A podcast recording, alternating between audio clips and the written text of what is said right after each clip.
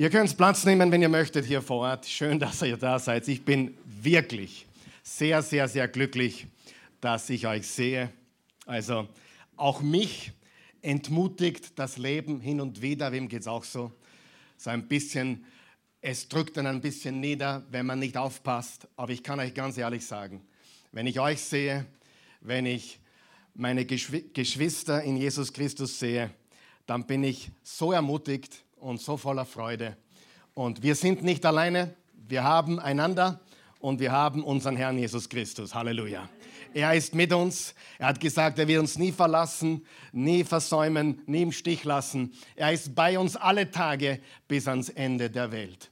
Und das, was uns andere versprechen, was sie nie halten können, er gibt uns viel, viel mehr, viel, viel Besseres, viel, viel Größeres. Denn sein Wort ist wahr im Gegensatz zu vielen anderen Menschen, die wir heutzutage um uns haben. Ich werde heute nicht zu unserer Serie ganz einfach zurückgehen. Ich werde heute was Einzigartiges tun. Wir sind zufällig, obwohl ich an solche Zufälle gar nicht so wirklich glaube, aber wir sind zufällig in unserem Mittwochabend Bibelstudium bei einem Kapitel angekommen, nämlich Offenbarung 13. Und ich kann dir sagen, wenn du heute aufpasst und wenn du heute mit uns mitgehst, ich nehme dich heute mit in unser Mittwochabend Bibelstudium. Das ist quasi ein Mittwochabend Bibelstudium Special. Sag einmal Special. Muss ja gescheit sagen, Special. Ja? Äh, ein Special. Und äh, ich kann es gar nicht fassen, wie dieses gesamte Kapitel, sind 18 Verse, wir werden sie gleich als Einstimmung gemeinsam lesen, aber wie diese 18 Verse, wie die Faust aufs Auge darauf passen, was wir nicht nur in dieser letzten Woche erlebt haben, sondern auch schon einige Wochen zuvor, eine Woche, auf die wir zugehen. Ich kann dir sagen, das, was wir heute studieren werden, öffnet dir die Augen, wenn du es zulässt. Ist das okay? Wer ist mit mir? Ein paar von euch, super. Äh, es ist so relevant und so zeitaktuell, äh, dass es fast gar nicht mehr Ärger geht. Aber wir wissen ja eines, Gottes Wort ist zeitlos und Gottes Wort ist aktuell. Amen. Lass uns bitte gemeinsam aufstehen. Lass uns Offenbarung 13 lesen. Ich lade dich ein, mit mir zu lesen, laut. Wenn du nicht alles verstehst, kein Problem. Äh, da geht es mir oft auch ähnlich. Aber lass uns dieses Wort Gottes aus Offenbarung 13 gemeinsam lesen. Eins, zwei, drei. Da sah ich ein Tier aus dem Meer heraufsteigen, das zehn Hörner und sieben Köpfe hatte. Auf jedem Horn trug es ein Diadem und auf den Köpfen standen gotteslästerliche Namen. Das Tier sah aus wie ein Leopard, aber es hatte Tatzen wie ein Bär und ein Maul wie ein Löwe. Der Drache übergab ihm seine Macht, seinen Thron und alle Felsgewalt. An einem seiner Köpfe hatte das Tier eine schwere, ja tödliche Verletzung. Aber seine Todeswunde wurde geheilt und die ganze Welt folgte ihm mit staunender Bewunderung. Den Drachen beteten sie an, weil er dem Tier die Macht gegeben hatte. Und das Tier beteten sie an, weil sie sagten, wer kann sich denn mit dem Tier vergleichen? Wer kann es überhaupt mit ihm aufnehmen? 42 Monate lang durfte es seinen Einfluss ausüben und anmaßende, gotteslästerliche Reden führen. Niemand hinderte es daran. Es riss sein Maul auf und stieß Lästerungen gegen Gott aus. Es verhöhnte seinen Namen und sein Heiligtum und alle, die im Himmel wohnen. Es wurde ihm erlaubt, mit allen Menschen Krieg zu führen, mit allen, die zu Gott gehören und sie zu besiegen. Über jeden Stamm und jedes Volk, jede Sprache und jede Kultur durfte es seine Macht ausüben.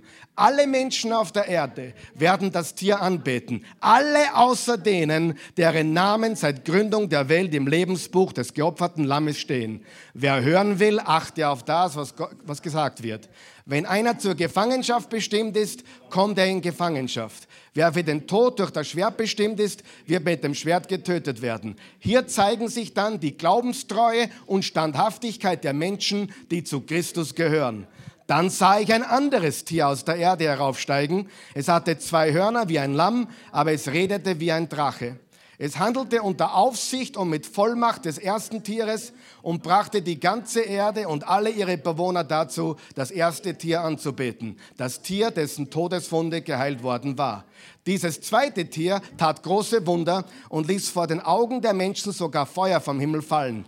Mit Hilfe dieser außergewöhnlichen Dinge, zu denen es das erste Tier befähigt hatte, verführte es die Bewohner der Erde, es überredete sie, ein Stammbild zu Ehren jenes ersten Tieres zu errichten, das von einem Schwert tödlich getroffen und doch wieder lebendig geworden war. Es bekam sogar die Macht, das Stammbild des ersten Tieres zu beleben, sodass das Stammbild reden konnte und bewirkte, dass alle getötet wurden, die das Bild nicht anbeteten. Außerdem sorgte das zweite Tier dafür, dass sich alle Menschen, hohe und niedrige, reiche und arme, freie und Sklaven, ein Kennzeichen an ihre rechte Hand oder ihre Stirn machen ließen. Ohne dieses Kennzeichen, das war der Name des Tieres bzw. die Zahl seines Namens, würde niemand mehr etwas kaufen oder verkaufen können. Hier ist Weisheit gefragt. Wer Verstand hat, kann herausfinden, was die Zahl des Tieres bedeutet, denn sie steht für den Namen eines Menschen. Die Zahl ist 666. Danke, Vater. Ihr könnt Platz nehmen. Im Kapitel 12, das ist das vorhergehende Kapitel, haben wir gesehen, dass es einen kosmischen Krieg gibt zwischen dem Drachen, das ist Satan, und der Frau, das ist Gottes Volk. Und dieser kosmische Krieg findet statt derzeit, seit Jesus auf diese Erde kam und bis er wiederkommt. Dieser Kampf, dieser Krieg zwischen dem Drachen Satan und zwischen der Frau, die sowohl die Jungfrau Maria wie auch Israel und wie die, die Gemeinde Gottes symbolisiert, dieser Kampf besteht jetzt. Satan gegen Gottes Volk. Und im Vers vorher, äh, vor Kapitel 13, im Offenbarung 12, Vers 18 steht, dann trat der Drache ans Ufer des Meeres. Und dann kommt aus diesem Meer diese Bestie, dieses Tier heraus. Wir haben also in dieser Passage zwei Bestien, eine Bestie, ein Tier aus dem Meer und ein Tier, eine Bestie von der Erde und wir haben den Drachen, Satan. Und manche nennen das die unheilige Dreieinigkeit. Das Tier aus dem Meer, das Tier aus der Erde und der Drache. Die unheilige Dreieinigkeit, weil es Gott imitiert. Wer von euch weiß, dass Satan ein Imitator ist? Er versucht gut zu sein. Er versucht gut zu wirken. Er versucht gut auszuschauen. Er präsentiert sich als Engel des Lichts, aber er ist in Wahrheit der Engel des Todes. Und wir müssen eines verstehen. Dieser Krieg ist nicht seit letzter Woche angebrochen. Dieser Krieg ist nicht seit dem letzten Jahr angebrochen. Dieser Krieg wütete bereits beim ersten Weihnachten, als Herodes was tun wollte. Herodes wollte Jesus töten als Baby. Und darum hat er alle zweijährigen Jungs und darunter, damit im Jahr, der Jesus nicht entgeht, hat er töten lassen. Das war bereits der Krieg des Drachens gegen die Frau. Der Krieg Satans gegen sein Volk, gegen seinen Christus, gegen seinen Messias. Als der Apostel Paulus, als er noch Saulus hieß, auf dem Weg nach Damaskus war, hat es ihn von seinem Gaul gehaut und Jesus erschien ihm und sagte, Saul, Saul, warum verfolgst du mich? In Wahrheit hat er Gottes Volk verfolgt, aber Jesus sagt, jeder, der Gottes Volk verfolgt, verfolgt mich. Jesus nimmt es persönlich, wenn die Seinen verfolgt werden. Wir haben zwei Tiere, wir haben einen Drachen und dann haben wir noch ein Kennzeichen oder ein Mahlzeichen, alles in diesem Kapitel. Wir haben aber auch Gott, wir haben das Lamm, wir haben Gottes Volk und wir haben die Menschen dieser Welt. Und ich möchte euch heute aus dieser Passage zeigen, was hier abgeht und wie relevant das ist für das, was wir in der Welt gerade erleben. Wem interessiert das? Wer nicht interessiert ist, kann gerne wieder. Nein, Spaß. Bleibst da sitzen, vielleicht wird es noch spannend. Aber lass uns kurz reden über das Tier aus dem Meer. Interessant, wenn du die Offenbarung kennst, weißt du, dass dieses Tier haben wir bereits im Kapitel 11 gesehen. Im Kapitel 11. Es ist hässlich. Es ist eine Kombination von mehreren Raubtieren, nämlich einem Löwen, einem Leopard und einem Bären. Es kann sprechen. Es spricht übermütig gegen Gott und sein Volk. Es prahlt gegen Gottes Volk und spricht blasphemisch gegen den Schöpfer von Himmel und Erde. Es hat zehn Hörner. Hörner in der Bibel symbolisieren immer Macht, irdische Macht und sieben Köpfe. Köpfe symbolisieren Autorität. Sieben symbolisiert Vollkommenheit, also vollkommene Autorität, nicht perfekt, sondern vollkommen. Satan ist der Gott dieser Welt und er regiert vollkommen derzeit auf diesem Planeten. Gott sei Dank, wer ist drüber über das ganze Universum? Wie ist sein Name? Jesus. Aber wer hat die Gewalt dieser Welt derzeit mit den sieben äh, Köpfen und zehn Hörnern? Es ist der Drache, es ist der Satan, es ist die Schlange. Äh, dieser Drache oder dieses Tier, besser gesagt, mordet und tyrannisiert. Es scheint unverwüstlich zu sein, denn im Vers 3 steht, es erlitt eine tödliche Wunde, aber ist wieder auferstanden von den Toten. Frage, wer ist wirklich von den Toten auferstanden? Jesus. Und wer ist der größte Schauspieler und Imitator und will alles nachmachen, den es gibt? Satan. Und wenn möglich, wird er sogar das imitieren, denn er ist nichts anderes als ein Täuscher, ein Lügner, ein Verführer und ein Imitator. Imitator, er kann nichts als nachahmen, er hat nichts geschaffen, er hat nur pervertiert. Ich gebe euch ein Beispiel, unsere Sexualität ist ein Geschenk Gottes. Wenn du heute schaust, wie pervers ist es geworden. Gott schuf es heilig und, und, und schön und Satan pervertiert alles zur, zur Zerstörung der Menschheit. Er schuf nichts, er verdreht, er pervertiert und er macht kaputt. Er ist ein Zerstörer. Äh, und es hat seine Macht und Autorität von Satan. Das haben wir im Vers 2 gelesen. Das können wir auch vergleichen mit äh, Kapitel 12, Vers 3. Aber noch etwas müssen wir festhalten. Wir müssen festhalten, es gibt jemanden, es gibt jemanden, der über das Tier und den Drachen herrscht. Und das ist laut Vers 7, lesen wir Vers 7 noch einmal, es wurde ihm erlaubt, mit allen Menschen Krieg zu führen, mit allen, die zu Gott kommen. Es wurde ihm erlaubt. Wer erlaubt Satan überhaupt noch da zu sein? Gott der Allmächtige. Du sagst, warum? Weil Jesus noch nicht gekommen ist. Aber Jesus kommt wieder und seine Zeit läuft aus. Sein Mitvertrag auf dieser Erde ist bald um. Derzeit hat er das Recht. Warum hat er das Recht, hier zu sein? weil Adam und Eva ihm das Recht übergeben haben. Sie haben gegen Gott verstoßen, die Schlange hat sie betrogen und wir wissen, dass Satan derzeit im legalen Recht ist, diese Welt mit seiner Macht, mit seiner Macht, die er ursprünglich übrigens vom Gott hatte, zu beherrschen. Es gibt jemanden, der über das Tier und den Drachen herrscht und es wurde ihm erlaubt, das zu tun. Der, der auf dem Thron sitzt, der allmächtige Gott, aber nur für eine beschränkte Zeit, es steht hier 42 Monate. Ich habe jetzt die Zeit nicht dazu, aber wir haben das in den letzten Mittwochabenden ja ausführlich besprochen. Diese 42 Monate sind nicht buchstäblich zu nehmen, sondern symbolisch und sie bedeuten von der Himmelfahrt bis zu seiner Wiederkunft von der Himmelfahrt bis zu seiner Wiederkunft, äh, hat Satan äh, die Erlaubnis, das Volk Gottes zu verfolgen. Aber gleichzeitig werden wir beschützt von unserem himmlischen Vater. Gottes Volk ist quasi in der Wüste. Aber paradoxerweise werden wir beschützt und verfolgt zur gleichen Zeit. Er, der Drache und die Bestie können nur eingeschränkt wirken. Jetzt kommt die große Frage, wer ist dieses erste Tier? Wer ist dieses erste Tier? Wer ist diese Bestie? Und ich sage dir ganz ehrlich, ich sage euch nächstes Mal. Nein, Spaß, ich sage euch heute. Wer ist diese Bestie? Wer ist dieses Tier? Und das wird jetzt einigen die Augen öffnen. Es ist der Staat. Es ist der Staat. Es ist der Staat.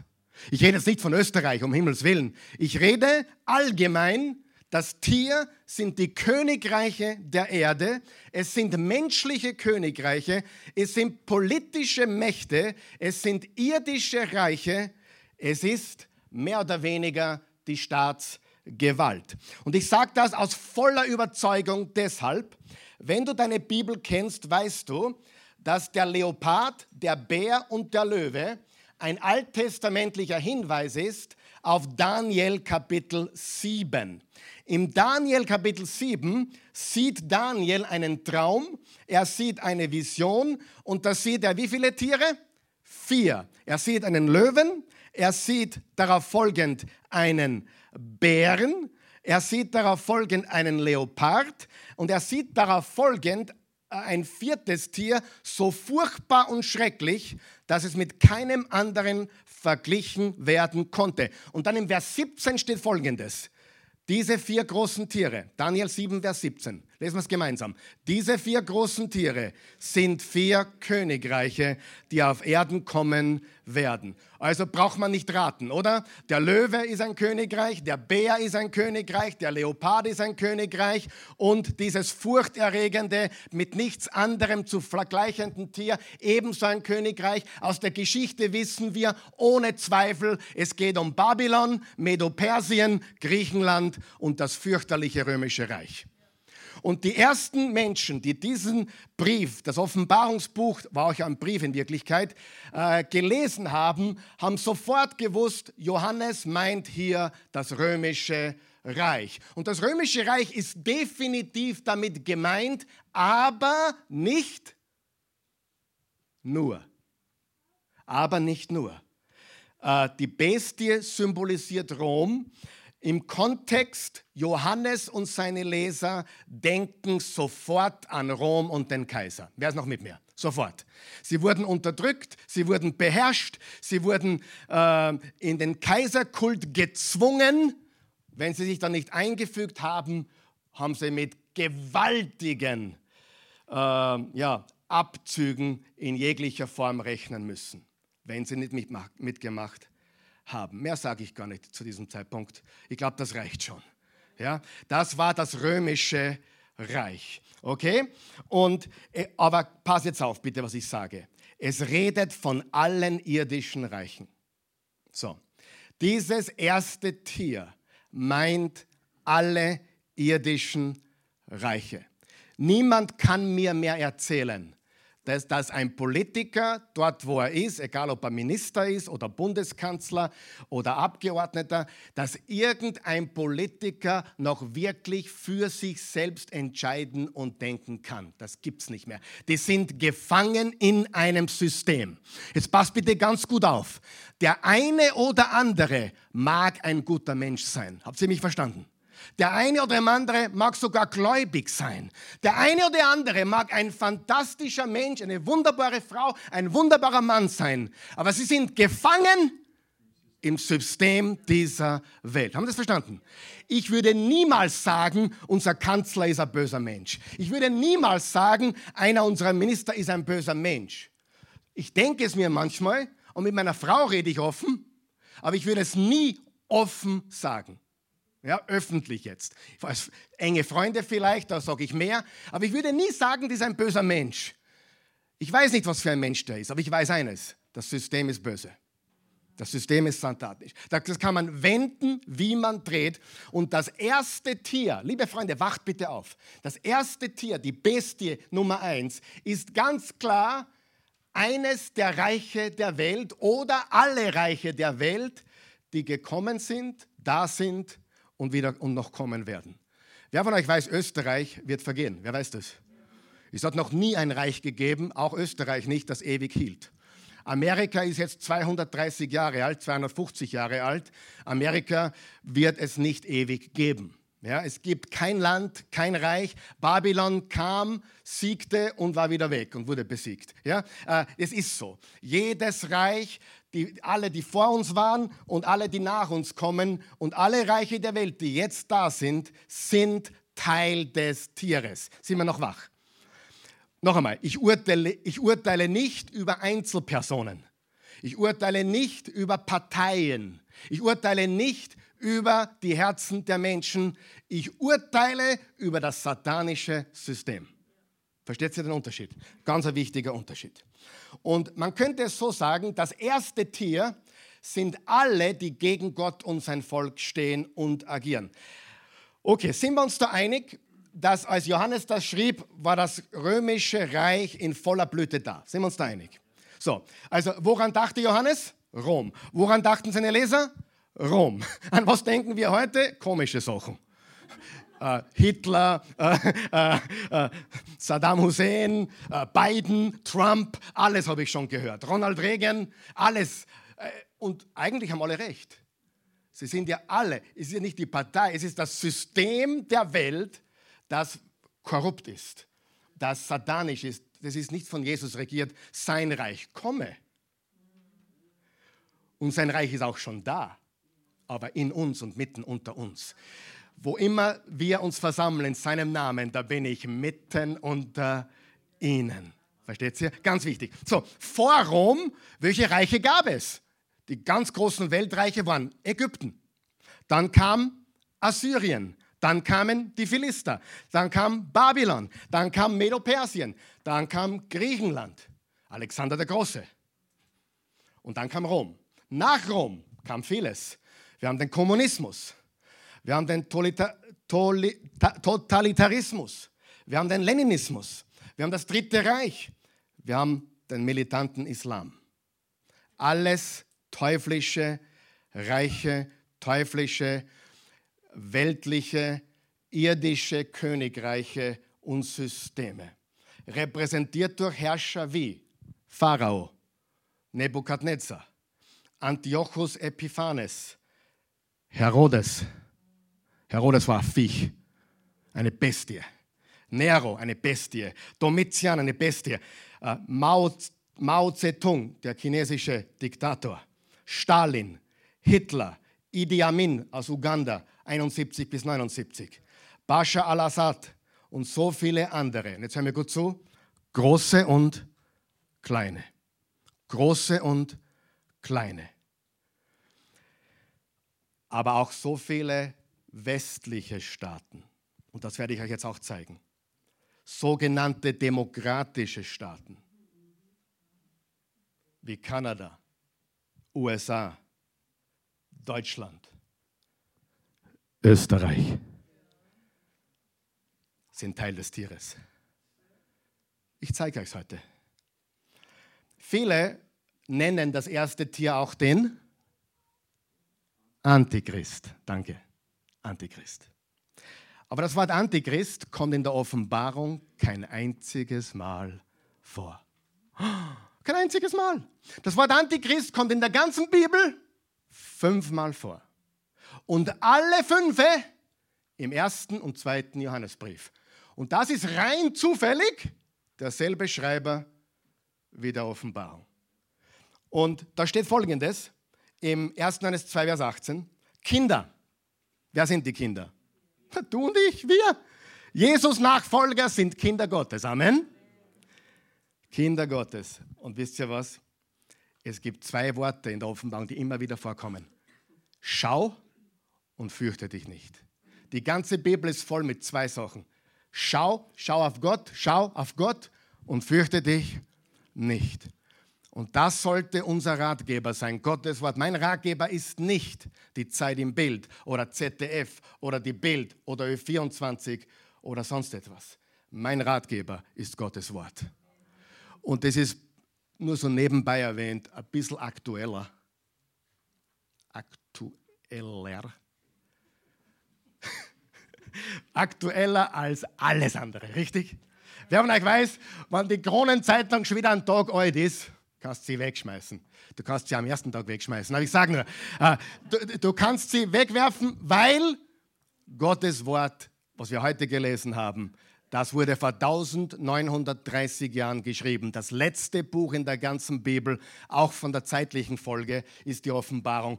In den 90er Jahren des ersten Jahrhunderts, Johannes der Apostel war ein alter Mann mit 80, 85, vielleicht 90 Jahren Er hat alles gesehen. Und er schreibt über zwei Viecher, zwei Tiere, zwei Bestien, den Drachen. Und Gott, der es eine gewisse Zeit zulässt. Er lässt es zu. Er erlaubt es. Warum? Muss die vorhergehenden Bibelstudien der Offenbarung dir anschauen. Aber ein Hauptgrund ist, damit alles neu werden kann, gehört das Alte gerichtet und entfernt. Und wir sind gerade dabei, dass Gott schön langsam, aber sicher damit beginnt, ein Chaos zu bringen, wie es vor der Schöpfung war, um wieder den neuen Himmel und die neue Erde zu bringen. Um das Neue zu bringen, muss das Alte weg. Und das passiert jetzt. Das passiert jetzt. Und ich stehe nicht vor euch, der sagt, okay, Jesus kommt übermorgen oder Jesus kommt in zehn Tagen oder Jesus könnte in 100 Jahren wiederkommen. Das ist für Gott gleich, gleich lang. Wer weiß, das? Wer weiß, dass für Gott fünf Tage gleich lang ist wie 100 Jahre? Bei mir ist ein Tag wie tausend Jahre und tausend Jahre wie ein Tag, steht im zweiten Petrusbrief. Wir haben da jetzt keinen zeitlichen Stress, oder? Aber eines wissen wir. Wir gehören zu ihm. Kommt er morgen, freuen wir uns, oder? Braucht er nur 50 Jahre, begegnen wir ihm zuerst, indem wir hier ableben. Aber wir sind bei ihm alle Tage bis ans Ende der Zeit. Fürchte dich nicht. Ich habe diesen Vergleich schon oft gebracht und ich bringe ihn jetzt noch einmal. Wenn du im Flugzeug sitzt, ich, ich, ich fliege, ich bin ehrlich, ich fliege nicht allzu gern, ich fliege oft, ich muss, ja, aber ich fliege, es ist nicht meine Lieblingsbeschäftigung. Äh, interessanterweise, da komme ich vom Bibellesen nicht weg, weil das lenkt mich ab. Aber was ich gar nicht mag, sind äh, Turbulenzen. Die meisten sitzen so cool dort, ich auch cool natürlich, aber äh, mengen tue ich das wirklich nicht. Interessant. Wir haben, wir haben auch Flugbegleiter gesagt, selbst wenn ein Ernstfall wäre, würden sie alles tun, um keine Furcht aufkommen zu lassen.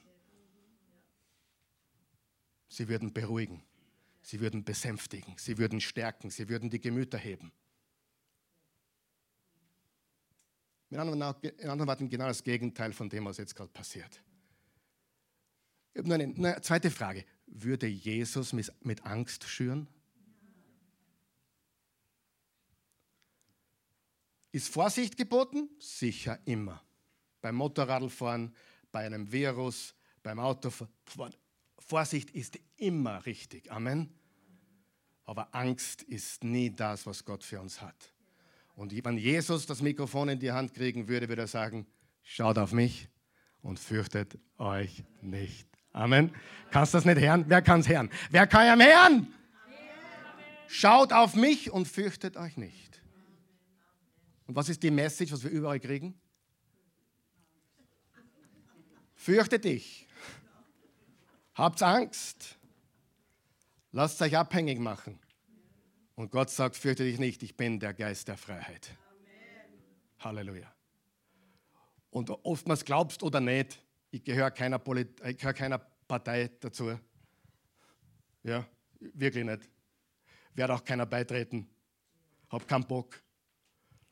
Ich bin bei einem dabei, das ist die Familie Gottes. Ich habe immer versucht zu wählen, wo wo es am nähersten zu Gottes Wort ist. Versteht ihr, was ich sage? Findest eh nicht komplett. Aber ich habe nie farbengemäß gewählt, sondern immer Inhalte gewählt. Und Personen auch natürlich. Und das musst du wissen. Wir sind nicht politisch, wir sind Reich Gottes.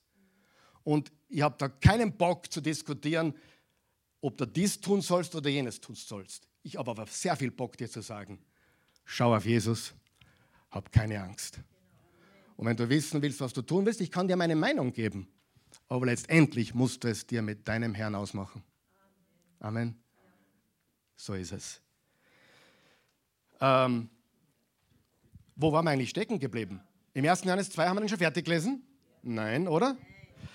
Kinder, gell, aber die Kinder. ein Vers, ein Wort. Gell? Kinder, die letzte Stunde ist da. Wann hat Johannes das geschrieben? Im ersten Jahrhundert. Wenn die letzte Stunde damals da war, ist sie jetzt da? Natürlich ist sie jetzt da. Ihr habt gehört, dass der Antichristus kommen wird. Und inzwischen sind viele, wie viele?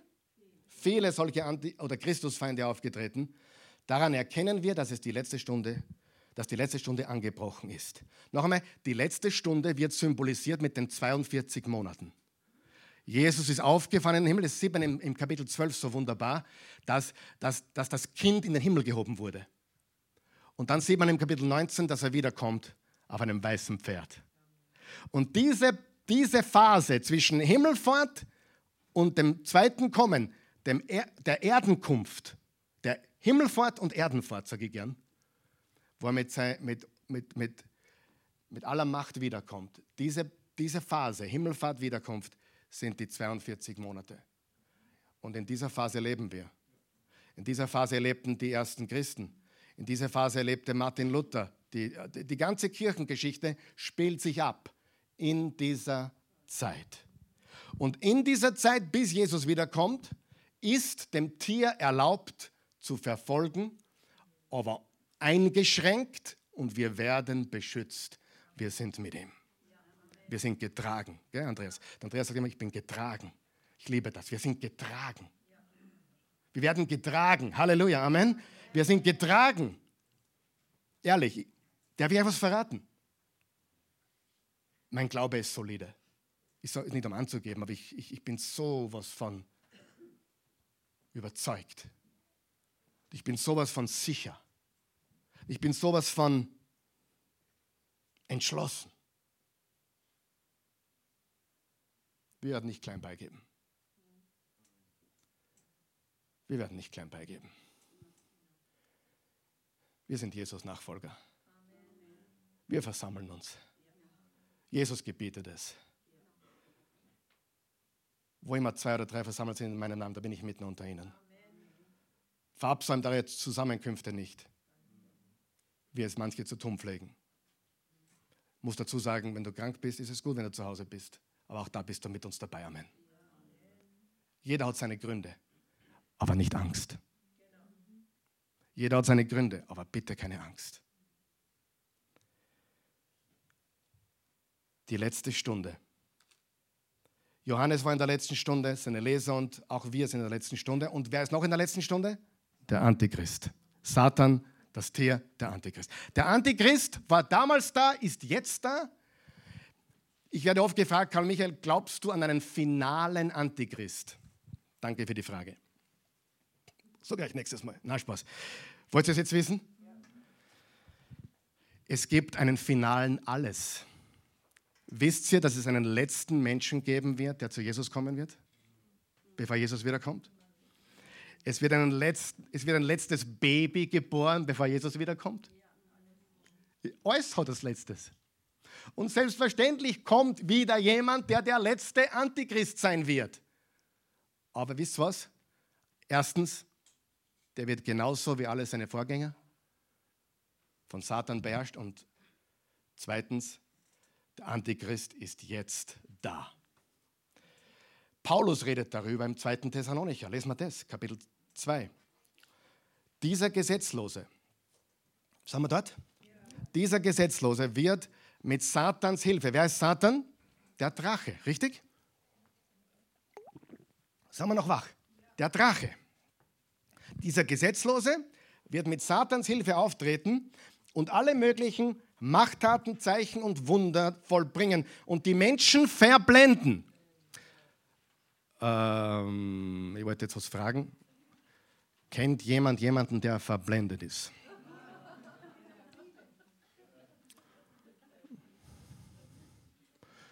Vielleicht, vielleicht sind wir alle ein bisschen verblendet, ja, aber wir kennen die Wahrheit, Jesus. Das heißt nicht, dass wir alles wissen, okay? Und das heißt nicht, dass wir nicht andere Meinungen gelten lassen können untereinander. Aber grundsätzlich haben wir den Weg, die Wahrheit und das Leben. Das ist Jesus Christus. Dieser Gesetzlose wird mit Satans Hilfe auftreten und alle möglichen Wundertaten, Zeichen und Wunder vollbringen und die Menschen verblenden, alle, die ins Verderben gehen, die nicht zum Lamm gehören wird er mit seinen Verführungskünsten zum Bösen verleiten. Verführungskünste. Sie werden ihm erliegen, weil sie es abgelehnt haben. Sie werden ihm erliegen, weil sie es abgelehnt haben, die Wahrheit zu lieben, die sie gerettet hätte. Wer liebt auch die Wahrheit so wie ich? Die Wahrheit zu leben. Hey, nicht nur zu glauben, sondern zu leben. Und die Wahrheit hat einen Namen und sein Name ist Jesus. Und jetzt ist interessant, Paulus sagt hier, der Gesetzlose kommt. Äh, Johannes sagt, der Antichrist kommt, aber er ist schon da. Und hier sagt Johann, äh, Paulus genau das Gleiche. Zwei Verse vorher, im Vers 7. Die geheime Kraft der Gesetzlosigkeit ist allerdings schon am Werk. Also Johannes und Paulus 40 Jahre vorher, 40 Jahre vorher, hat Paulus genau dasselbe gesagt. Der Gesetzlose kommt, aber die Gesetzlosigkeit ist bereits am Werk. Und ich sage euch, Antichrist war da, Antichrist kommt wieder, aber er ist jetzt da. Alles klar? Haben wir es verstanden? Er kommt, aber er ist schon da. Das Tier ist da. Und interessant ist, ähm, im Offenbarung 2, Vers 13, da schreibt, da schreibt äh, Jesus an die Gemeinde in Pergamon. Wir haben einen gebürtigen, na, du bist der gebürtige Wiener, oder? Deine Familie kommt aus Pergamon. Ein Mensch, der muslimisch aufgewachsen ist und heute Jesus Christus über alles liebt. Er war mit uns in Pergamon. Er war mit uns dort. War eine spannende Zeit. Und das war die Zentrale des Kaiserkults in ganz Kleinasien. Schau, was da steht. Ich weiß, dass du dort wohnst, wo der Thron des Satans steht. Sag einmal Thron des Satans. Jetzt habe ich eine Frage. War da ein Schüdel? Da geht es zum Thron des Satans. Da, also Richtung Burg, Burg Liechtenstein, ja. 300 Meter. Äh, Thron des Satans, 750 Meter. Nein, da war kein, da war, da war ein Zeusaltar dort, aber es war kein richtiger Thron des Satans dort. Aber der Thron des Satans war dort.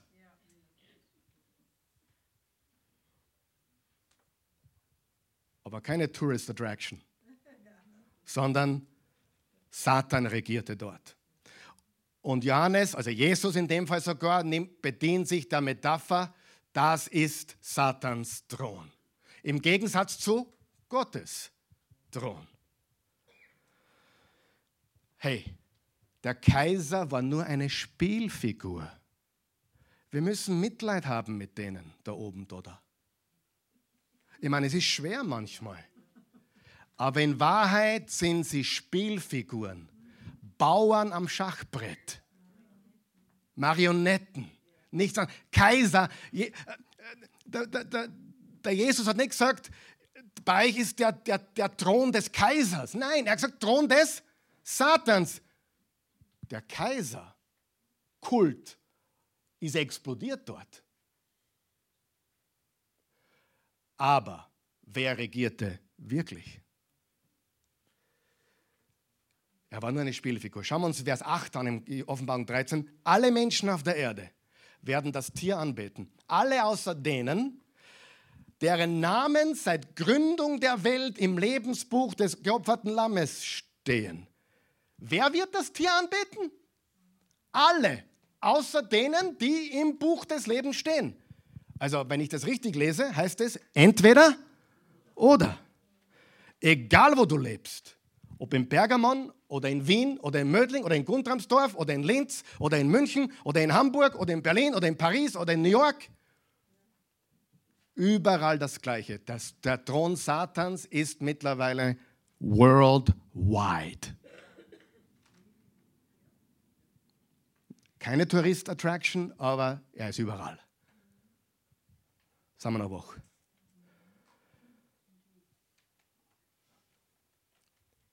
Faktum. Wir beten entweder Jesus an oder das Tier. Viele wissen das nicht. Aber wenn du Jesus nicht vertraust, dann musst du was anderes vertrauen, oder? Und hier ist was ganz Interessantes. sobald du glaubst, sie sind weg, kommen sie schon wieder. Und ich glaube, das ist gemeint mit der Todeswunde, die geheilt wird. Ich glaube nicht, dass das eine tatsächliche Auferstehung bedeutet, weil das kann nur Jesus betreffen. Amen.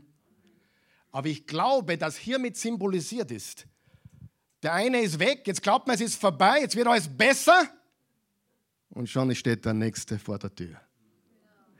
Der Antichrist stirbt und steht wieder auf und stirbt und steht wieder auf und stirbt und steht wieder auf und ist mitten unter uns. Denke mal die letzten 110 Jahre. Nur 110 Jahre zurück. Könnt ihr so weit denken? Ich kann zurückdenken, 75er Jahre.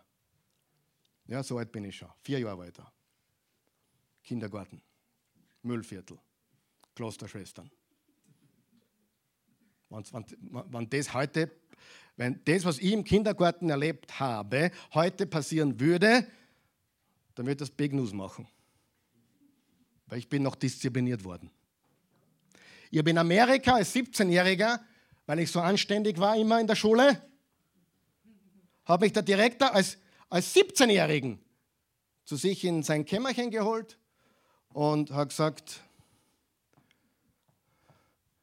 du kriegst heute eine Strafe und zwar drei Klops auf den Hintern. Das kannst du heute gar nicht mehr vorstellen. Ich sage nicht, dass es richtig oder falsch ist. Ich sage nur, das habe ich erlebt. Gut, gehen wir weiter. Ich kann ein bisschen zurückdenken. Das wollte ich jetzt beweisen. Erster Weltkrieg. Oh, der Krieg, der alle Kriege beenden sollte, richtig? Aber schon war der Zweite Weltkrieg äh, im Anmarsch. Dann kam der Koreakrieg, dann kam der Vietnamkrieg, der Kalte Krieg. Die Mauern fielen. Oh, jetzt haben wir Frieden in Europa, Halleluja. 89 November, jetzt haben wir endlich Frieden, die Mauern sind gefallen. Friede in Europa. Ja, erzähl das einmal London und Paris und Brüssel und Wien letztes Jahr. Globaler Terrorismus. Al-Qaida oder Al-Qaida. ISIS. Die meisten haben bis vor zehn Jahren nicht gewusst, was ein Dschihad ist. Wir leben in keiner friedlichen Welt.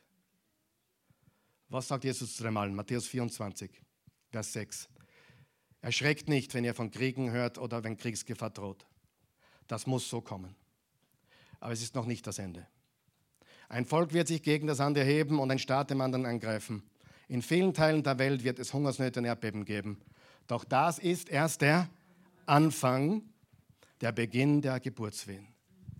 Jetzt ist die Frage, wie unterdrückt uns ein irdisches Reich? Wie tun sie das? Wie unterdrückt uns der Staat? Ich rede nicht von Österreich. Ehrlich, hättest du mir vor zwei Jahren gesagt, was wir heute erleben, hätte ich gesagt, nein, das gibt's nicht. Nicht bei uns in Europa, in Österreich. Nie im Leben gibt es das, oder? Also ich rede nicht von Österreich, ich rede von irdischen Reichen. Aber wenn der Schuh passt, zieh ihn an. Versteht, was ich sage? Und er passt. der passt. Äh, manchmal passiert es mit Gewalt. Es gibt Länder, da ist es mit Gewalt. Lesen wir nochmal Verse 8 bis 10 in unserem Text. 8 bis 10 steht, alle Menschen auf der Erde werden das Tier anbeten. Alle außer denen, deren Namen seit Gründung der Welt im Lebensbuch des geopferten Lammes steht, stehen. Wer hören will, achte auf das, was gesagt wird. Wenn einer zur Gefangenschaft bestimmt ist, kommt er in Gefangenschaft. Wer für den Tod durch das Schwert bestimmt ist, wird mit dem Schwert getötet werden. Hier zeigen sich dann die Glaubenstreue und Standhaftigkeit der Menschen, die zu Christus gehören. Einige schütteln immer noch den Kopf. Die denken, das ist zu schwer, zu hart, was ich sage. Und ich sage dir, bitte wach auf. Es ist noch viel mehr möglich. Es ist noch viel mehr möglich und die Wahrheit ist, wir leben Gott sei Dank nicht in einer Zeit, einer Welt wie im ersten Jahrhundert, wo, wenn du den Weihrauch nicht gebracht hast dem Kaiser als Christ, weil du das nicht getan hast, weil du nur ihn angebetet hast, dass du möglicherweise an dem Tag noch dein Leben lassen musst als Märtyrer. Gott sei Dank, oder zumindest eingesperrt wirst. Oder Saulus, der umhergezogen ist, bevor er Jesus kannte, Christen eingesperrt hat oder umgebracht hat sogar. Gott sei Dank leben wir nicht dort, oder? Gibt es solche Länder? Die gibt es. Sudan, Nordkorea, um nur einige zu nennen. Bitte wacht's auf, ehrlich. Es geht um viel. Und die Bibel sagt es, um was geht. Schaut auf ihn und habt keine Angst. Er ist mit uns. Manchmal mit Gewalt. Oder auch durch Einforderung von Gehorsam. Da gibt es ein paar Beispiele. Zum Beispiel die Statue im äh, Daniel Kapitel 2. Die Statue, wem wurde sie errichtet? Dem Nebukadnezar. Was hat er eingefordert? Alle müssen hinkommen und anbeten. Was ist mit denen passiert, die es nicht getan haben? Feuerofen. Was kann Gott im Feuerofen tun? Retten. Halleluja. Und selbst wenn er nicht rettet, haben sie gesagt, beugen werden wir uns nicht. Und für die war es ja gerade wurscht gewesen. Weiterleben auf der Erde durch ein Wunder oder daheim sein beim Herrn, was auch noch viel besser ist. Saddam Hussein hat das Gleiche getan. Übrigens, der wollte sich nach demselben Bilde, also er wollte Nebukadnezar sogar in einer gewissen Weise nachahmen.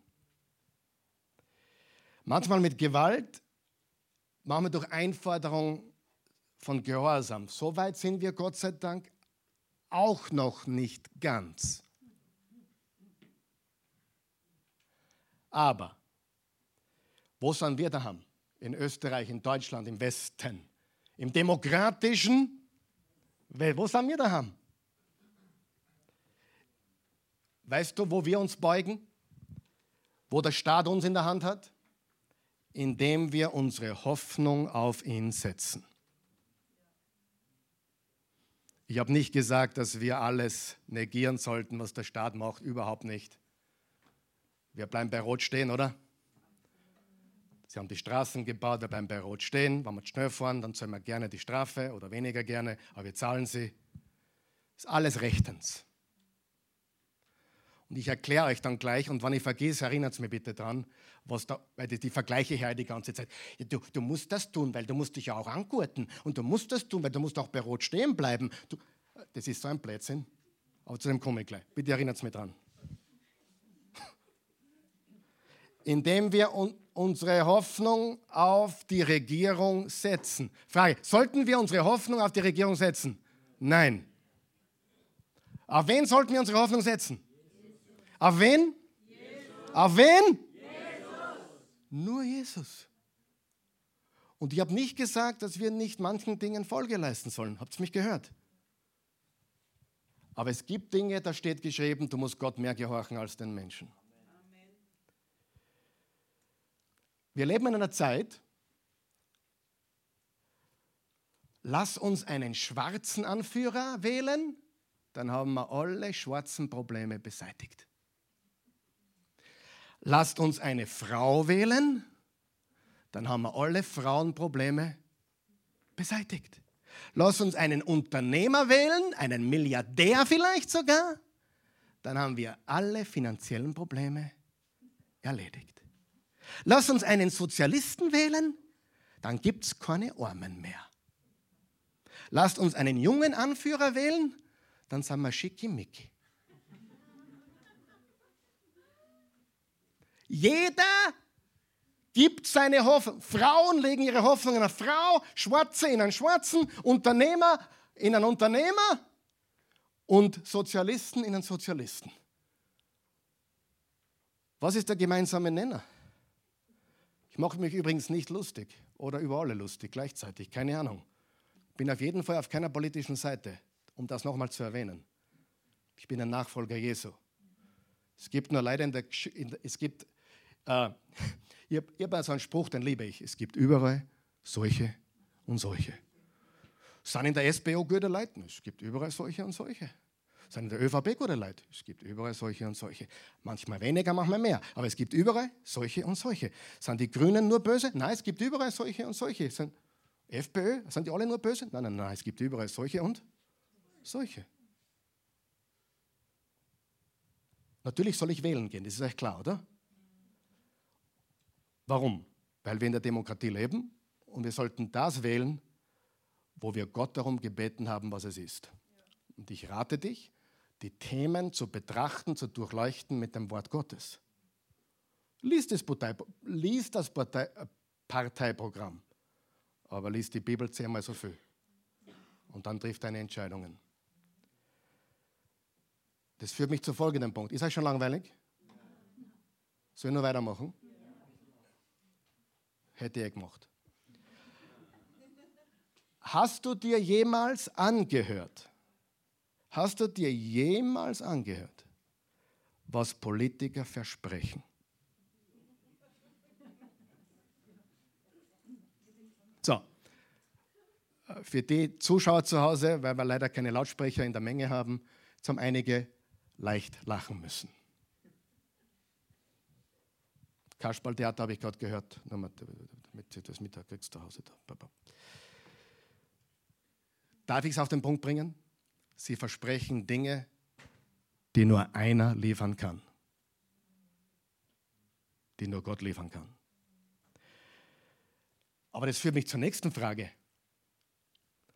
Hast du dir schon mal überlegt, was Menschen so alles glauben? Ist dir bewusst, was die glauben und wem sie vertrauen? Die, die, die glauben das wirklich. Man sagt ihnen, der Mensch steht im Zentrum, mehr oder weniger, und Gott existiert sowieso nicht. Der Mensch steht im Zentrum. So, und jetzt, ich lasse gleich einmal das, die Bombe platzen. Am, am Mittwoch werde ich nicht weitermachen im Bibelstudium. Am Mittwoch bringe ich ein Bibelstudium. Sag einmal Bibelstudium. Nicht meine Meinung. Ein Bibelstudium darüber, was würde Jesus zum Lockdown sagen. Ganz klar. Hundertprozentig biblisch klar, was Jesus dazu sagen würde.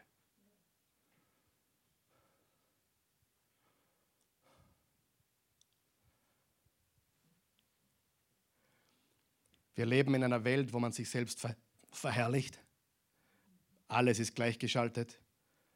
Alles ist gleich. Jeder Lifestyle, jeder Lifestyle, jeder Glaube, dachte man, oder? Außer du stehst auf der falschen Seite von der Toleranz, da gibt es keine Toleranz. Es gibt Toleranz auf der Toleranzseite. Aber verlasse diese, diese Seite und die Toleranz ist Baba. Du kannst alles tun, was du willst. Denke es und werde reich.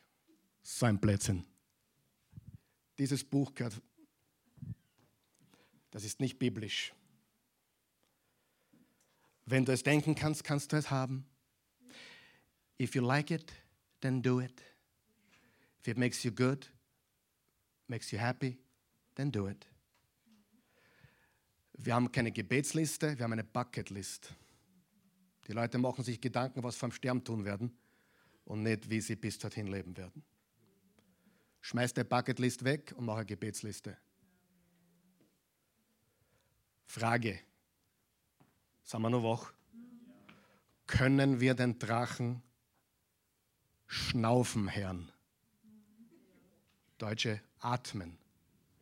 Können wir ihn atmen hören? Ja oder nein? Spürst du den Drachen? Spürst du seinen Atem? Dachte ich mir.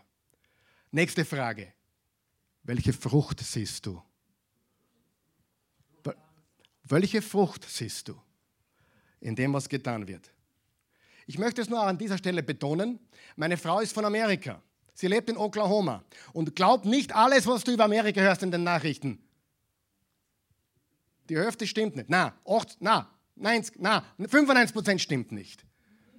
Meine meine, meine Frau telefoniert, weil jetzt die Mama verstorben ist. Darf ich heute überziehen, Freunde? Darf ich heute überziehen? Sag ich das recht? Ein paar Minuten? Meine Frau redet jeden Tag mit Papa. Papa ist sehr einsam, er ist jetzt 80 geworden vor ein paar Tagen. Und mit dem Bruder redet sie auch ab und an, alle zwei Wochen. Und sie hat jetzt von unserem Lockdown, die wussten das schon.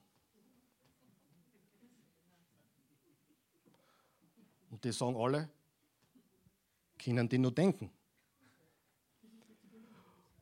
Und was sie noch sagen ist, wir kriegen davon nichts mehr mit. Null. Man sieht in den Geschäften hin und wieder jemand mit einer Maske, drei Prozent. Die Zahlen sind nur ein Fünftel wie vom, wie vom Sommer. Ein Fünftel. Das Thema Virus ist in Oklahoma nicht gegenwärtig. Und nur damit es auch jeder hört, meine Schwiegermama ist mit Corona gestorben. Ich bin kein Leugner, aber die Leute sterben, sterben aus vielen Dingen. Du kannst, du kannst deine Maschinen einsperren, aber kein Menschen. Der Mensch ist eine Seele. Er ist Ebenbild Gottes. Natürlich, wenn wir Maschinen wären, war das Gescheiterste? Jeden so in einer Quadratmeter Zelle einsperren? Drei Wochen?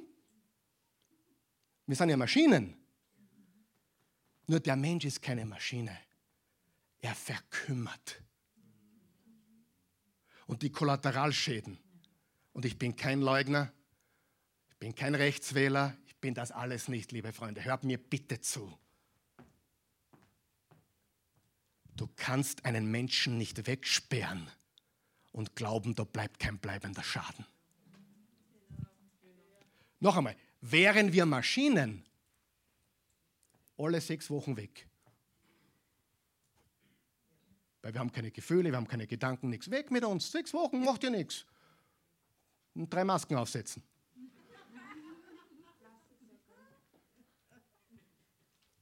Aber der Mensch, ich persönlich bin überzeugt davon, was mit Kindern erst in 10, 20, 30 Jahren rauskommen wird, ist noch gar nicht zu erdenken. Und es ist nicht wegen dem Virus, sondern deswegen, wie sie aufgewachsen sind. Wir sind Geschöpfe. Weißt du, du brauchst eine Umarmung. Weißt du das, dass du eine Umarmung brauchst? Du brauchst jemanden, mit, dem du kuscheln kannst. Du brauchst Liebe. Du brauchst Geborgenheit. Und ich, es gibt keinen in ganz Wien und Österreich, der in den letzten zwei Jahren so viele Leute umarmt hat wie, wie ich. Ich tue alle umarmen. Alle. Onanierst und hurst ist mir, ich habe alle umarmt.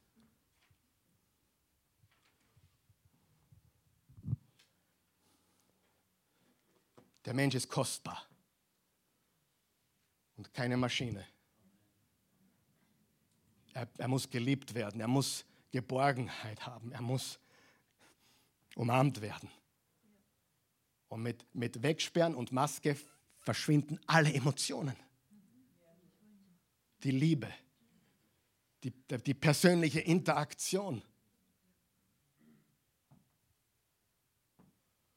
Liebe Freunde, wie sieht die Frucht aus?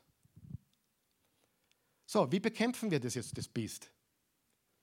Nicht gegen, nicht gegen Schallenberg und wie sie alle heißen kämpfen. Das bringt alles nichts. Wir haben einen anderen Kampf zu kämpfen, richtig?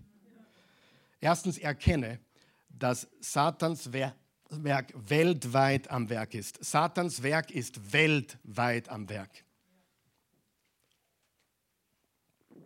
Weltweit.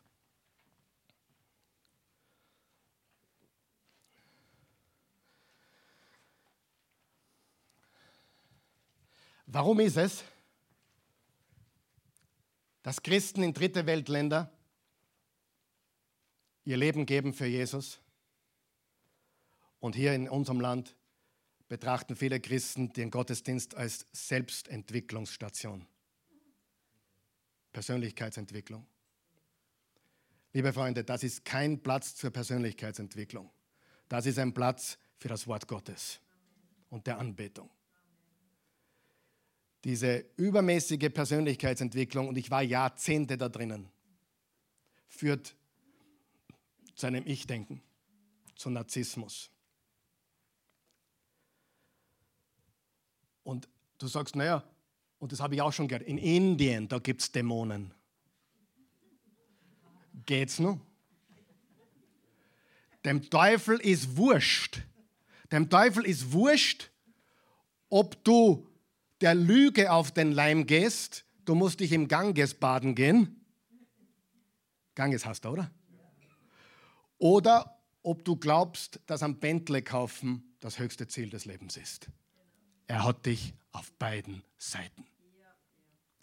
Laodicea, die Gemeinde in der Offenbarung, sie waren reich in sich selbst. Es fehlte ihnen nichts. Smyrna, sie kämpften jeden Tag um Leben und Tod. Beides Werkzeuge des Teufels. Habt ihr mich? Ich glaube, dass Satan derzeit in Europa mehr wirkt als in vielen Plätzen der Erde, weil die Gemeinde schläft. Wir schlafen. Die Menschen schlafen. Und das Unvorstellbare ist plötzlich irgendwie jetzt plötzlich vorstellbar. Und wie, wie kämpfen wir noch? Jetzt hören wir ganz gut zu. Unseren Verpflichtungen nachkommen. Aber ich betone es noch mehr anders. Unseren Verpflichtungen richtig nachkommen. Jesus war nicht gegen den Staat per se. Er sagt zum Beispiel im Lukas 20, gebt dem Kaiser, was dem Kaiser gehört und Gott, was Gott gehört. Jesus war nicht gegen den Staat. Aber er hat gesagt, gebt dem Kaiser, was dem Kaiser gehört. Und der war böse. Weißt du, aber Pastor, wir müssen uns doch unterordnen. Wir müssen alles mitmachen. Stopp einmal.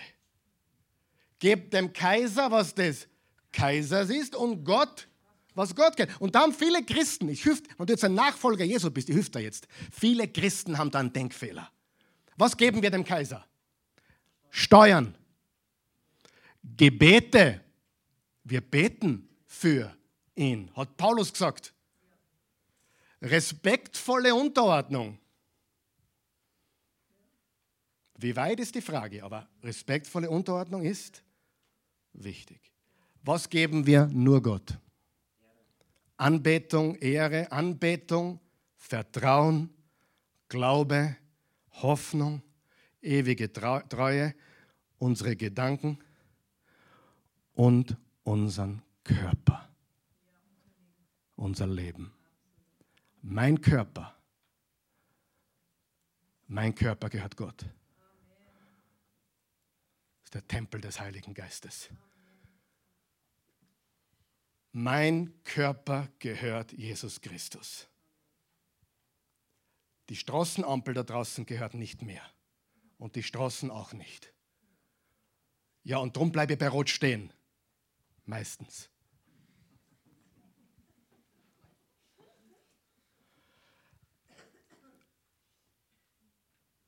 Aber der Körper gehört meinem Herrn.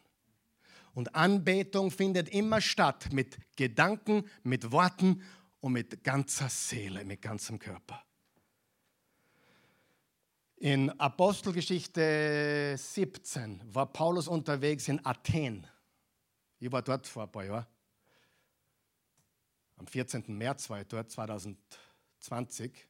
Wir haben den letzten Flieger erwischt am Samstag, damit man noch. Die Corona ist dann am 15. hat es angefangen, so richtig. Wir waren in Athen und Paulus war dort und da steht, Paulus ging durch die Stadt und hat gesagt, eure Götzenbilder beunruhigen mich. Und Athen ist wunderschön. Dreckig, Damals war es wahrscheinlich nicht so dreckig, aber wunderschön. Wer weiß, wir leben in einer der schönsten Städte der Welt. Und ich rede jetzt nicht von Mödling. Ich rede von, ich rede von Wien. Wir leben in einer schönsten Städte der Welt. Aber wenn ich manchmal durch die Stadt gehe, bin ich beunruhigt.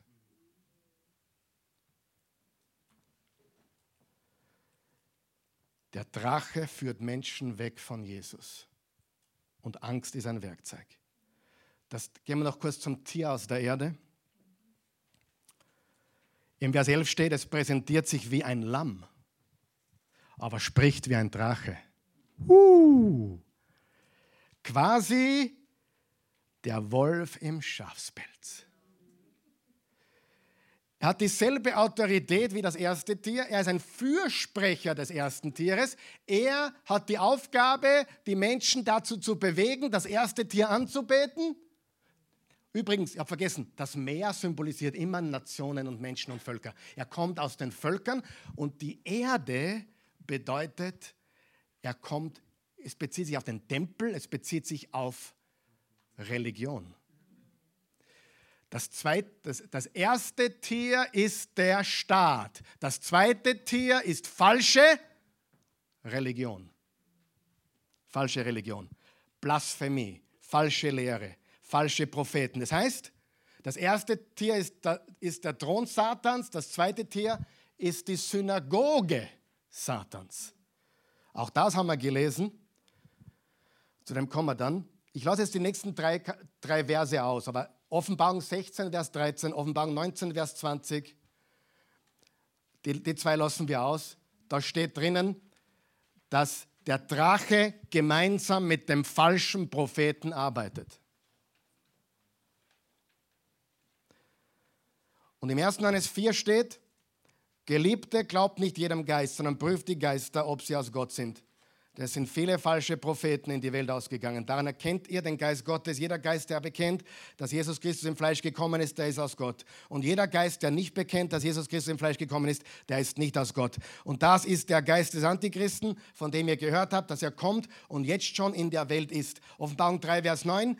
Er schreibt hier an die Gemeinde in Philadelphia, ich werde sogar dafür sorgen, dass Leute aus der Synagoge des Satans zu dir kommen und sich vor dir niederwerfen. Leute, die lügen. Wir haben einen Thron, wir haben eine Synagoge, wir haben zwei Verbündete, beide werden beherrscht vom Drachen. Und die größte Bedrohung der Urgemeinde, lest die Offenbarung, die sieben Briefe, die sieben Gemeinden, die zwei größten Bedrohungen waren der Staat und falsche Religion. Ich gebe euch ein Beispiel. Wer weiß, Pilatus war ein Politiker. Pilatus, ja? Pilatus sagte vor allen Menschen, inklusive den religiösen Führern, er sagte, soll ich euren König kreuzigen? Die Antwort des Sanhedrin, der religiösen Führer, war, wir haben nur einen König, den Kaiser. Das haben die religiösen Führer gesagt. Lass dir das auf der Zunge zergehen. Wir haben nur einen König, den Kaiser. In Markus 13 steht, denn es werden falsche Messiasse und falsche Propheten auftreten. Sie werden sich durch Zeichen und Wundertaten ausweisen und würden sogar die Auserwählten verführen, wenn sie es könnten. Gerade ihr müsst euch also vorsehen. Ich habe euch alles vorausgesagt. Seht, die größte Bedrohung ist, was der Staat tut und was falsche Religion tut. Und nicht böse sein. Für manche ist der Virus bereits zur Religion geworden.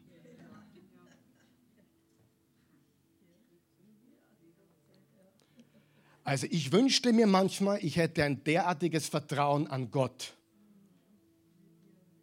mit welcher Inbrunst und Überzeugung die über das alles reden.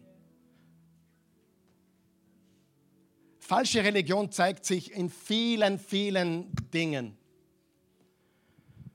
Aber es ist fast immer wie ein Lamm, ein Wolf im Schafspelz, Selbstverwirklichung, Wohlstandsevangelium, Folge Jesus, alles wird gut. Schon gehört? Er heilt dich jedes Mal. Nein, tut er nicht und er ist trotzdem Gott. Und ich liebe ihn trotzdem, weil im Reich Gottes geht es nicht darum, heute gehe ich von hier weg und es geht mir so gut, sondern ich bete an, ich, ich höre sein Wort, ich lese sein Wort, ich werde stark im Wort, ich bin bereit für Verfolgung, ich bin bereit für was immer kommt. I am ready. Manchmal ist es ziemlich kühn, die falsche Religion. Gott gibt es nicht, Jesus ist nicht der Messias. Aber meistens kommt es über was anscheinend Gutes. New Age, Energie. Mich, ruf, mich rief jemand an vor ein paar Wochen und sagte, hey, wir, wir, ich war zweimal in der Oase vor fünf Jahren oder was auch immer. Kannst du dich erinnern? Ich konnte mich tatsächlich erinnern. Und ja, wir, und da hat es begonnen, wir, wir, wir sind auf der gleichen Seite und, und ich bin jetzt Schamanin geworden und, und ich habe es reden lassen, reden lassen, reden lassen. Ja, und wir glauben ja auch an die positive Energie und das Universum. Falsche Religion kommt fast immer wie ein Lamm. Licht, wie ein Engel des Lichts. Manchmal auch hart und kühn, aber meistens nicht. Im 2. Korinther 4, Vers 4 steht, der Gott dieser Welt hat sie mit Blindheit geschlagen, sodass ihr Verständnis verfinstert ist und sie den strahlenden Glanz des Evangeliums nicht sehen. Den Glanz der Botschaft von der Herrlichkeit dessen, der Gottes Ebenbild ist. Christus. Das größte Ziel des Drachens ist, die Menschen mit Blindheit zu schlagen damit sie die Wahrheit des Christus nicht sehen. Wie bekämpfen wir das zweite Tier? Durch das Schwert des Geistes. Warum ist bei uns Bibelstudium so, so, so, so wichtig? Warum gehen wir Vers für Vers durch Bibelpassagen, auch wie heute? Wem hat das heute gestärkt? Darf ich fragen? Stärkt dich das? Das war das Schwert des Geistes. Das Schwert des Geistes. Lies es. Studier es. Bete. Wir gewinnen gegen den falschen Propheten mit dem Schwert des Geistes. Wie besiegen wir den Unglauben in der Welt herum? Indem wir die Kraft des Evangeliums aussprechen. Predige das Evangelium in Liebe zur richtigen Zeit. Das Evangelium hat Power. Die größte Lüge des Satans hat Gott wirklich gesagt? Wir erzählen die frohe Botschaft. Apostelgeschichte 4, Vers 12. Es gibt keinen Namen unter dem Himmel, der genannt ist, durch den wir gerettet werden können. Sein Name ist Jesus Christus. Und dann redet er weiter, und das, muss jetzt, das lasse ich jetzt bleiben. Da gibt es eine ganze Botschaft darüber, über das Kennzeichen 666. Aber ich sage nur eines. Gott, Gott gehört die Zahl 7, richtig? 6 ist eine zu wenig. Und das Tier ist immer zu wenig. Es ist zu wenig. Es geht sich nicht aus fern. Es geht sich für ihn nicht aus. Er kann uns tratzen, er kann uns segieren, er kann uns beleidigen, er kann uns verfolgen. Aber wenn wir ihm folgen, es geht sich einfach nicht aus. Wir sind die Sieger. Und so sollten wir leben. Steh mal auf, bitte. Mir geht es eigentlich darum, das Malzeichen, das Kennzeichen. Ich, stelle ich stelle die Frage heute mal so: Was kennzeichnet dein Leben? Richtig. Was kennzeichnet dein Leben? Woran denkst du die ganze Zeit? Das ist das Symbol auf der Stirn. Was tust du die ganze Zeit? Das ist das Symbol oder die, das Markenzeichen auf der Hand. Glaub mir eines, es geht nicht um einen Code, es geht um ein Symbol. Wie werden wir gerettet? Durch Glauben. Wem beten wir an? Jesus. Was tust die andere Seite? Sie beten auch an und sie glauben was anderes. Daher kann es nicht um ein Chip gehen oder neue Kreditkarten oder, oder, oder dass die Impfung das Mahlzeichen ist oder sonst irgendetwas. Wir müssen das rein geistlich deuten. Wem gehört meine ewige Treue? Was und wer kennzeichnet mein Leben? Kennzeichnet das Tier mein Leben oder kennzeichnet Jesus mein Leben? Die beiden Tiere wiederholen wir. Das erste Tier ist irdische Reiche, der Staat. Manche sind, kommen gut rüber, manche sehr böse, aber der Staat ist das Tier. Was ist das zweite Tier? Falsche Religion, Irrlehre, Blasphemie, alles, was gelogen und fabriziert ist. Wer ist der Drache? Satan, der alles steuert. Wer ist über den Drachen? Gott. Er lässt es zu eine gewisse Zeit. Wie lange? Bis Jesus wiederkommt. Das ist die Botschaft von Offenbarung. Und das ist, was du heute brauchst und ich brauche. Was kennzeichnet dein Leben?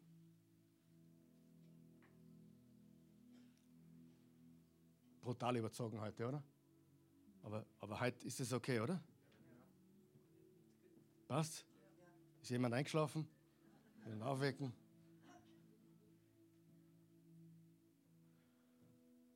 Ich habe meinen Job noch nie geliebt wie ich habe meinen Job noch nie geliebt wie jetzt.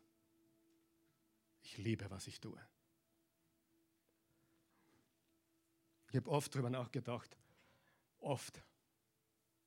Karl Michael, mach doch was anderes. Du hast Talente, du hast, du hast Begabungen. Du kannst viel Kohle machen. Oft. Geniert auch dafür manchmal bei manchen Kreisen. Nicht wirklich geniert, aber komisch heute, weil das jetzt in Österreich nicht so üblich ist. Ich bin erstens so stolz auf das, was ich tue. Zweitens liebe ich, was ich tue, mehr als, ich mir mehr als du dir vorstellen kannst. Und ich liebe euch wirklich. Ich bete für euch jeden Tag. Und ich möchte jetzt ein Versprechen abgeben. Ich werde ein guter Leader sein. Ich werde nicht nachgeben bei Dingen, wo ich überzeugt bin, dass sie Gottes Wort sind. Ich werde mich korrigieren lassen, wo ich Korrektur brauche. Demut ist immer wichtig. Aber ihr habt mein Versprechen, dass ich nach bestem Wissen und Gewissen das Wort Gottes predige, wie es gehört.